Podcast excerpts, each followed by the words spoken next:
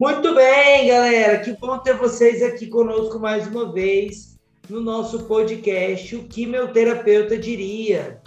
A gente vai fazendo um monte de casos, falando temas teóricos, temas é, da nossa experiência clínica, para que você possa se identificando e ir crescendo aí cada vez mais. E aí, Eduarda, como é que você está?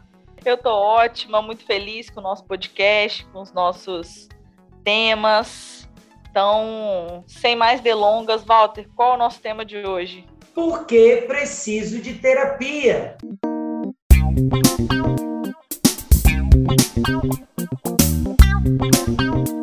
Walter, nossa, as nossas fatídicas perguntas, né, para a gente introduzir o tema. E a primeira pergunta do dia é: você tem alguma situação que não consegue lidar e prefere esconder ou fingir que nunca aconteceu? Eita. A segunda pergunta. Começou pesada já. Já foi. Todo mundo tem, né? Todo mundo.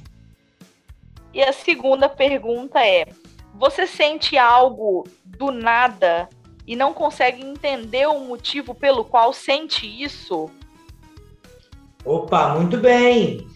E aqui a gente vai aprofundar isso com casos. Mas vamos começar introduzindo, falando de um caso bem rápido, de uma pessoa que não quer fazer terapia quando vai fazer terapia. Isso é uma das piores coisas que existem, porque a pessoa não está predisposta a se autoconhecer, a ouvir, aprofundar nas vivências. Então ela começa a dizer que está tudo bem, ela começa a fazer só para agradar a esposa ou marido, ou por uma necessidade profissional, mas ela não está ali com uma predisposição de mergulhar. E pessoas que não querem mergulhar, a nossa terapia não flui. Não flui. Eu lembro de ter atendido um cara que, quando eu perguntei para ele o que ele gostaria de tratar na terapia, ele disse: Não sei, eu nunca pensei nisso. Como você nunca pensou o que você poderia melhorar? Aquele momento de tensão rolou para mim, né?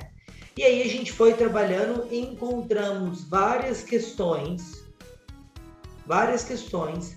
Entretanto, como ele não estava procurando nada, nada era interessante, nada era uau, nada era é, modificador ou transformador. E aí a pergunta que eu sempre fazia a ele ao final das, das sessões era: para que, que você veio aqui? Mas ele continuou voltando, ele voltou umas seis vezes. Mas para quê? Ele só vinha, mas não tinha vontade de falar, não tinha. Né? Então, pessoas que não querem fazer terapia são muito chatas. Por favor, venha fazer terapia se você quer ser uma pessoa melhor. Com certeza. E, Walter, a terapia não flui, não é legal para ninguém, para a gente também não é, porque por mais que a gente, é, ao analisar a ficha, né, e a parapsicologia também tem isso, né, uma ficha completa que você preenche com seus dados e tudo mais, e é legal dizer que na parapsicologia a ficha, no final dela, é, tem sempre aquela perguntinha, né? Quais são os seus objetivos na terapia? Justamente porque faz mais sentido quando a gente faz terapia com uma pessoa que de fato sabe onde quer chegar. É como se o terapeuta fosse um GPS. Só que para o GPS funcionar, você precisa colocar um endereço, você precisa direcionar, você precisa falar para onde você quer chegar. E aí o terapeuta vai te dando os caminhos, te mostrando em qual rua você tem que entrar, te mostrando por onde é melhor passar, para que você chegue e atinja o seu objetivo. E aí, gente, terapia não é milagre, aí é outro departamento. Eu e Walter e qualquer outro terapeuta precisa de um direcionamento nós não somos super-heróis, não trabalhamos aqui nos nossos consultórios, nas nossas sessões com adivinhação. Não. É coisa concreta. Em algum momento o que a gente faz até beira o milagre. Mas tem que ter alguma coisa para trabalhar, né? Sim, exatamente. Então, assim, primeiro passo importante: Se você sente vontade de falar sobre algum tema que você não consegue, se você sente vontade ou não entende algumas coisas, mas que, sobretudo, quer entender, procure terapia. Caso contrário, não perca o seu tempo e nem o de nenhum outro terapeuta, vamos falar assim. O primeiro passo para procurar uma terapia é a vontade, realmente. Perfeito. Sem ela, sem essa premissa, não dá. Perfeito. Então vamos começar respondendo a primeira pergunta. Por que preciso de terapia? Se a sua resposta para esta pergunta for eu nem preciso de terapia, é melhor você nem aparecer. Melhor você ter certeza antes. Mas quem responde dessa forma não vai estar aqui ouvindo o nosso podcast. Então, por que, que eu estou dizendo isso? Porque se você quer que alguém faça terapia, porque existe um movimento de contaminação de quem faz terapia, né? Eu faço terapia, eu quero que todo mundo faça. então, você vai querer Sim. que outras pessoas façam, você vai oferecer para outras pessoas. Mas se essa pessoa não entender que ela precisa então não tem muito o que fazer. Primeira forma de convencer alguém de fazer terapia é despertando nela o desejo de que a terapia vai resolver os problemas dela, de que ela queira resolver. Então ela tem que saber que tem um incômodo para resolver. E aí entra na nossa segunda pergunta, né? Porque na primeira pergunta, perdão. E aí entra na nossa primeira pergunta, porque você tem que aceitar que tem um problema para poder resolver. A gente não tem como resolver se não tem problema. E, gente, é muito comum. Aquela situaçãozinha aí que é aquela coisa, né? A pessoa sempre se recorda, sempre vem à mente. Que você não gosta muito de tocar no assunto e não entende muito por quê. É, sei lá, a morte de um ente querido, por exemplo, que você não gosta muito de, de tocar no assunto, falar, ah, já aconteceu, já passou. É que não necessariamente já passou. Ou aquela situação que você prefere simplesmente seguir a vida e falar, eu não quero nunca mais pensar nisso. Gente, se você aí que está nos ouvindo tem alguma situação que te desperta o sentimento, eu não quero nunca mais pensar nisso, você precisa de ajuda e de terapia para é, falar sobre esse assunto. Porque é, a gente, enquanto ser humano, não pode e não deveria, vamos falar assim, a gente até pode, mas não deveria é, lidar com fatos da nossa vida querendo esconder, querendo jogar para baixo do tapete.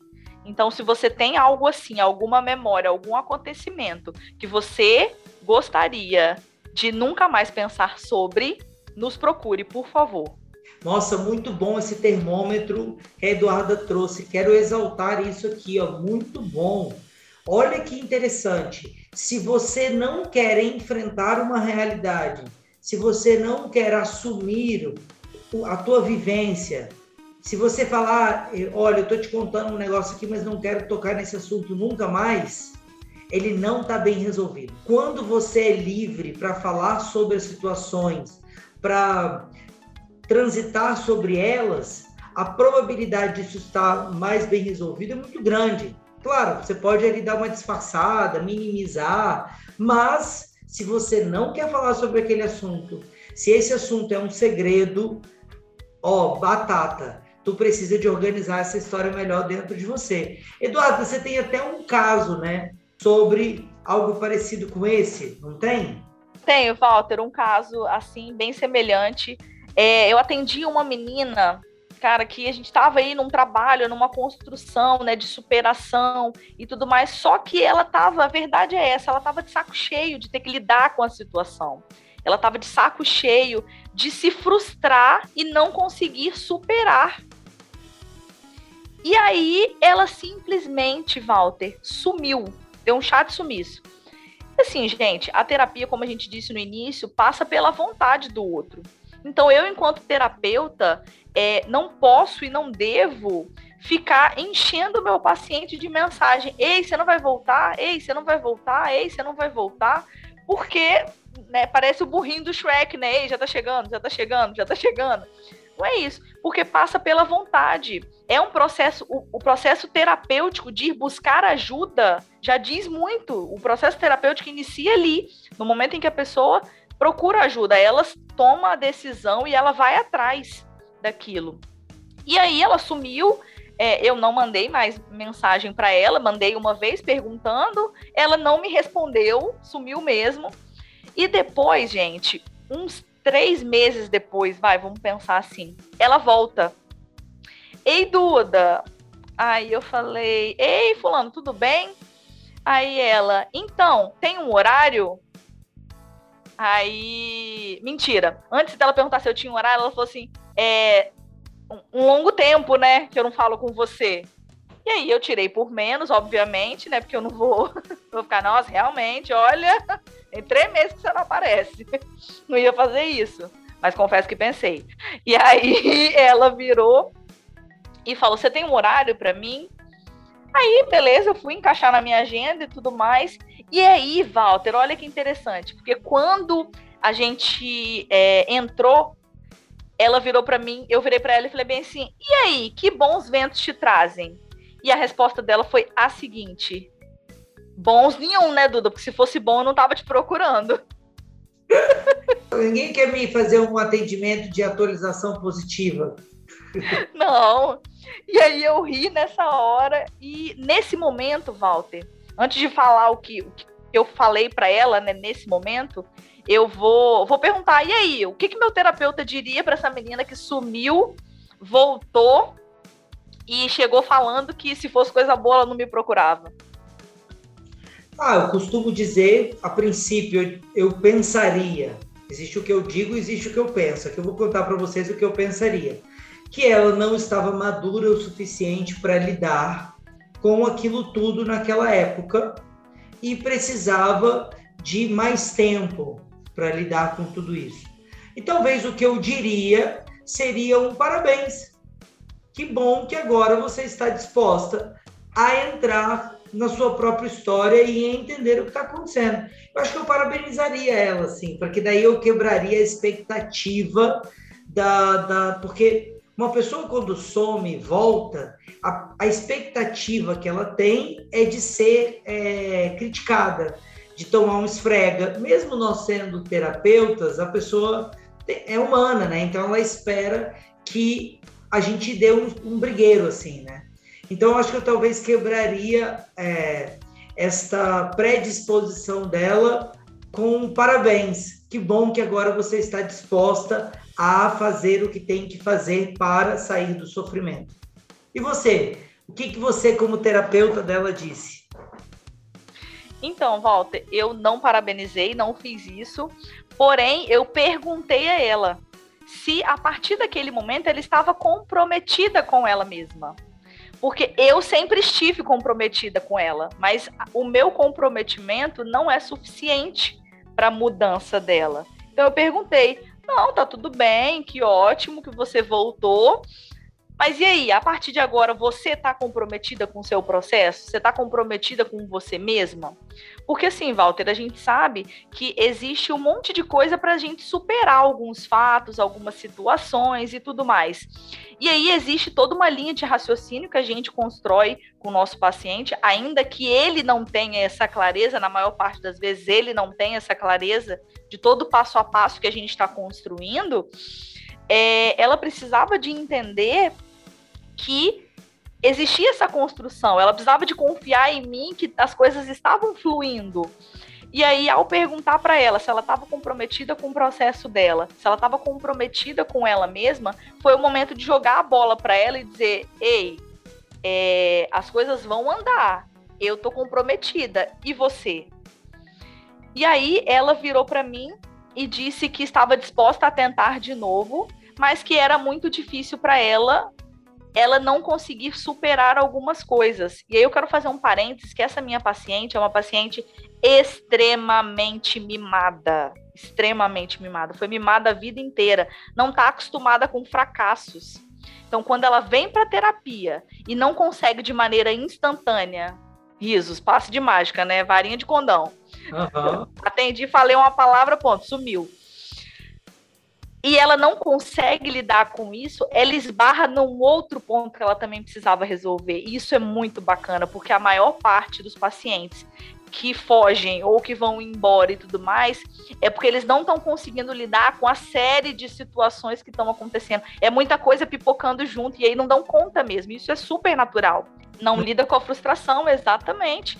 Ela, além de mimada, não conseguia superar a situação dela. E para um mimado não conseguir alguma coisa, é o fim, né? É morte.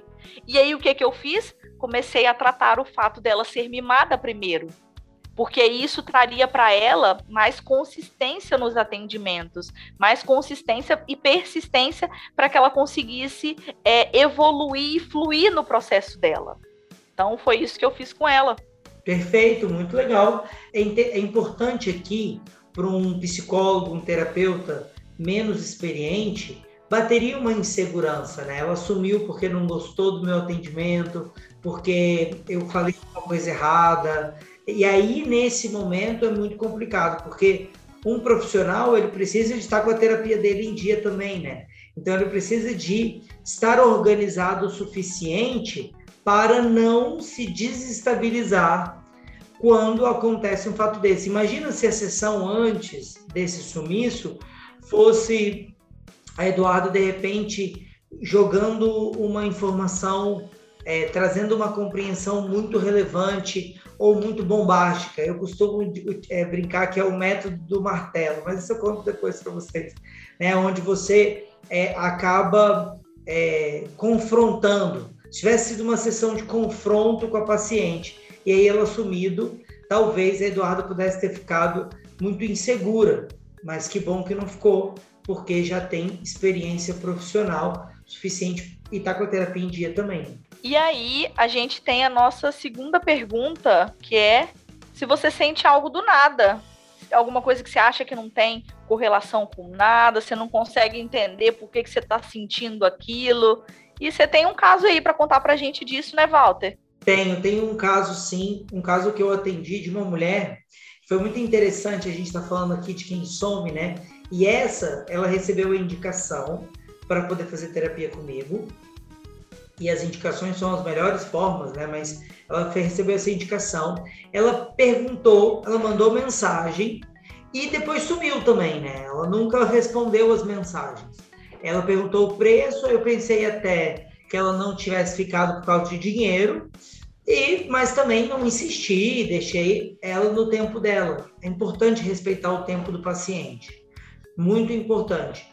É, e aí ela vai lá e um belo dia me manda mensagem: Oi, Walter, desculpa, eu não respondi, mas eu estou precisando de terapia sim, vamos começar a fazer a sessão.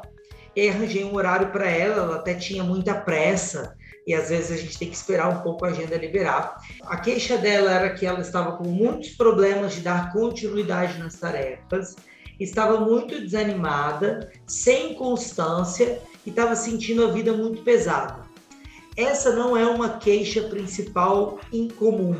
Ela é muito comum e talvez você esteja me ouvindo, esteja com algo parecido. E aí, quem se sente assim, geralmente está com muitas tristezas. Isso é um sentimento comum, é uma consequência do, da emoção tristeza. Quando eu estou muito triste, eu tenho dificuldade de fazer as coisas e fico desanimado. E aí ela chegou ali e eu comecei a perguntar para ela o porquê que ela estava tão desanimada, por que ela estava tão triste, o que estava acontecendo na vida dela. E ela disse: Não, não sei. Eu separei de um casamento. Ela disse: Eu separei de um casamento. É o meu segundo casamento que eu separei. Mas eu não sei dizer o porquê que eu estou triste, porque eu acho que eu estou bem com a separação não acho que é a separação, mas eu estou me sentindo muito triste. Ah, então vamos conhecer um pouco da sua história. E aí ela começou já a demonstrar sinais de choro. E aí essa tristeza foi vindo para fora. Ah, vou abrir aqui um parênteses. Ela estava com Covid no dia do atendimento. E já sei que Covid, quando a pessoa está muito triste, Covid fica muito pior e fica acentuado. E aí, quando a gente foi observar a história da vida dela, o contexto pelo qual ela nasceu, a gente já falou um pouco sobre contextos aqui, Daí a gente vai ter um outro episódio que vai aprofundar um pouco mais sobre o processo de concepção. Mas quando a gente fala de, de do contexto que ela nasceu, olha bem, a mãe dela tinha 13 anos e o pai dela tinha 35 anos quando se conheceram. Ela não nasceu neste momento, mas aqui a gente tem um quadro de pedofilia, que já é por si só muito triste e difícil de encarar. Então, eles começaram. E aí, depois que a mãe dela se envolveu com o pai, ela veio a descobrir de que esse homem era casado e ela era amante. E assim eles seguiram por um tempo, se separaram, voltaram a se encontrar na mesma circunstância. Nas mesmas circunstâncias, o cara ainda estava casado e esta mulher sempre foi a amante. E aí, dentre todos esses episódios, quando ela tinha 14 anos, ela engravidou. E ela era inocente, e o cara era muito esperto, né? Ele era bem mais velho que ela. E levou ela para uma clínica de aborto e fizeram um aborto sem que ela autorizasse isso. O que, que aconteceu? Aconteceu que esta mulher passou por uma tristeza muito grande e viveu uma vida triste, sem comida, com pouco alimento, tentando sobreviver, tendo tido um luto. Quando engravida dela, essa tristeza vai passando para a menina. E essa menina passou uma vida inteira triste. Quando ela vai morar com o pai e os outros vários irmãos de várias mulheres diferentes também vão, ela se sente rejeitada, ela vai tendo dificuldade de construir a vida dela. Quer dizer, ela e a mãe têm muitos sentimentos semelhantes. Quando o casamento pela segunda vez se desfaz, essa tristeza vem para fora de forma muito acentuada. Só que ela mesma admite que ela não está triste por causa do, da separação, mas ela passou uma vida inteira triste. Então perceba que essa, essa tristeza dela não era do nada esse desânimo, dificuldade de dar continuidade, é, toda essa falta de constância, não era do nada. E ela começa a ter, lidar com isso.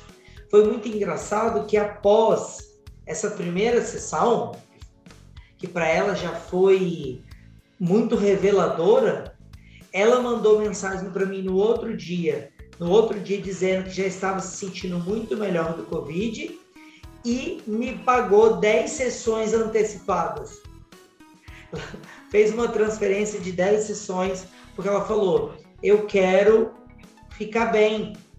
E me parece que você. Olha a certeza que essa paciente teve, Eduardo, de que no primeiro contato ela teve uma esperança de que com o tratamento ela ia se sentir melhor.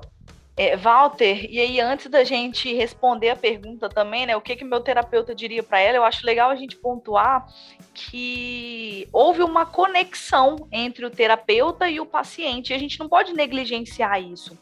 É, gente, você que está aí ouvindo, pode ser que você já tenha feito é, atendimentos com outros profissionais, outros psicólogos, terapeutas, psicanalistas, parapsicólogos, enfim. É, e talvez você não sentiu essa conexão. Então, assim, não se canse de buscar essa conexão, porque existe um profissional que com toda certeza vai gerar essa conexão para você. Se você hoje faz algum tipo de atendimento e não tem essa conexão, mas está aí meio que é, eu não tenho outra opção, né? É, encontre o profissional que você vai gerar essa conexão, porque pode ser que a pessoa que você está fazendo ou a pessoa que você fez não descredibilize novas tentativas, novas possibilidades, porque uma vez você fez e não deu certo. Porque pode ser só que aquele profissional não era para você. E você não era o paciente para aquele tipo de profissional. Porque as pessoas são diferentes, elas têm formas de abordagem diferentes, e nem é por isso que o profissional é ruim ou que você é um paciente ruim, né? Vamos dizer assim. Exato, a gente Mas... vai sobre isso num próximo podcast, porque eu tenho casos para contar sobre isso, bem interessantes, hein? Pode falar. E aí, Walter não me perguntou, mas eu vou responder o que, que eu, enquanto terapeuta, diria para ela. E aí eu quero acrescentar mais uma informação. Já tem, Walter, estudos sobre é, a questão de solidão relacionada ao Covid, né? Porque é uma doença extremamente solitária, porque você precisa estar isolado das pessoas, você precisa se isolar. E aí, essa, essa sua paciente, imagina, ela já se sentiu sozinha a vida inteira, né? Porque ela, de certa forma, não era prioridade do pai ali, né?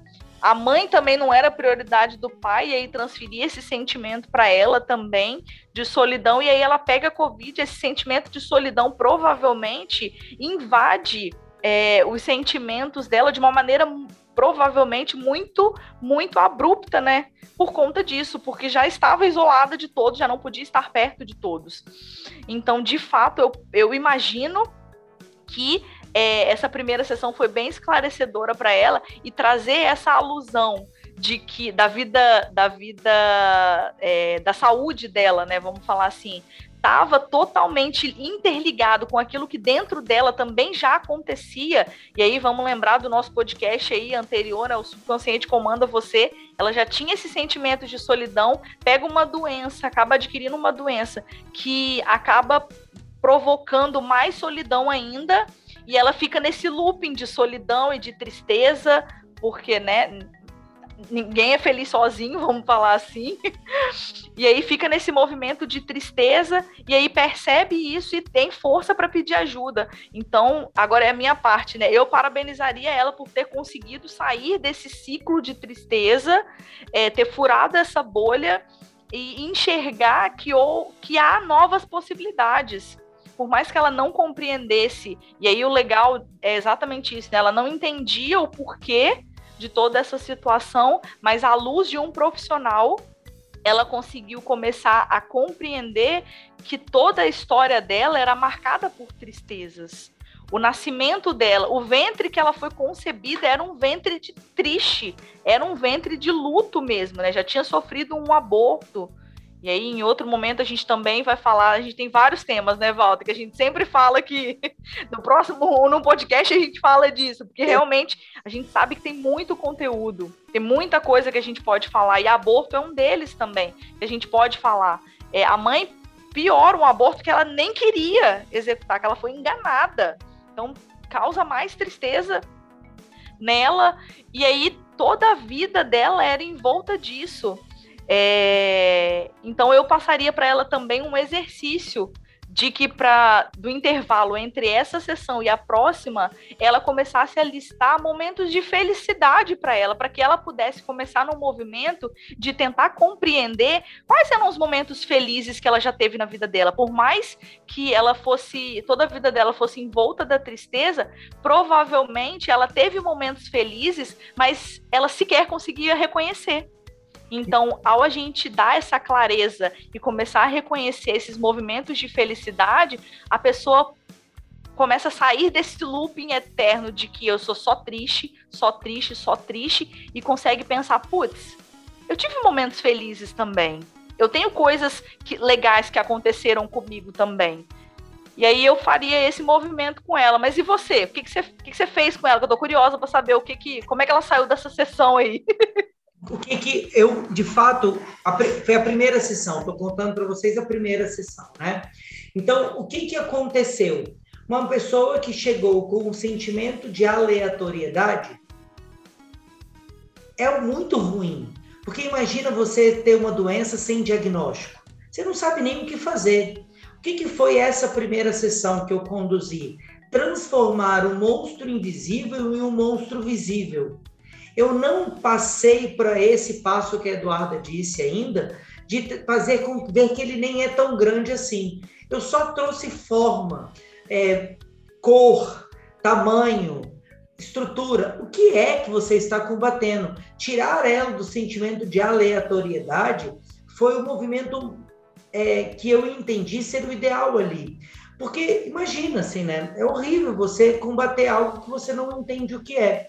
E aí ela se sentiu muito mais forte por natureza, por movimento próprio, eu nem precisei de dizer que ela precisava de ficar feliz, porque só o fato de entender o que estava acontecendo já deu felicidade para ela. E aí existe uma chavinha que muitos, muitas sessões eu costumo perguntar, e principalmente na primeira sessão, eu costumo te perguntar como que a pessoa está se sentindo agora. Como que você está se sentindo agora? Qual é o sentimento despertado em você é quando você olha para esse cenário e agora você já sabe o que fazer? Você já sabe assim, né? Já tem uma direção, um direcionamento. E aí ela diz esperança. E esperança é o que eu mais gosto, porque uma pessoa desanimada que tem esperança, ela tem uma visão completamente diferente do todo, né? Uma pessoa que olha para um tratamento e fala, eu quero pagar logo tudo porque eu não vou desistir, é uma pessoa com esperança. E isso é fantástico é, contrapondo até o outro caso onde eu citei que a pessoa não queria estar ali, né? Então é isso. É, eu trouxe eu trouxe essa forma para ela e, e, logo em seguida eu vou trazer essa orientação da Eduardo também que é muito boa, lembrar dos momentos felizes. É, vai ser complementar. Sim. E aí, gente, tem. A gente poderia ficar aqui por várias horas falando sobre, tentando justificar o porquê que você precisa de terapia, o porquê que a gente precisa de terapia. A gente trouxe aqui algumas, alguns motivos bem amplos que com certeza vai, vai te dar coragem se você que está nos ouvindo aí ainda não começou o seu processo, ou você que começou e talvez não está muito satisfeito, ou você que começou e parou, ficou sem esperança. É, enfim, a gente está aqui mais uma vez à disposição. Eu e o Walter. Pode nos procurar nas nossas redes sociais. Mande uma mensagem. É, se você quiser aí de uma maneira breve mandar uma mensagem para a gente falar, nossa, eu me encontro nesse movimento, tem algo que eu não quero falar. Ou então eu me encontro no movimento de estar tá sentindo alguma coisa e não tá entendendo por que, que eu estou sentindo aquilo. É, enfim, tudo que, que a partir do que a gente contou bater em você, mande mensagem pra gente. Meu Instagram é arroba pinheiro. É, meu nome é Walter com W, então o arroba é Walter MR Moura. E a gente vai estar lá para atender vocês. Nós somos parapsicólogos do Sistema Grisa e temos toda a disposição para apresentar esse método terapêutico que tem feito bastante diferença nos lugares onde a gente tem é, podido acessar. Ótimo, então, pessoal, até a próxima, até o nosso próximo episódio de mais um podcast, O que o meu terapeuta diria. Até lá. Tchau, galera. Bye.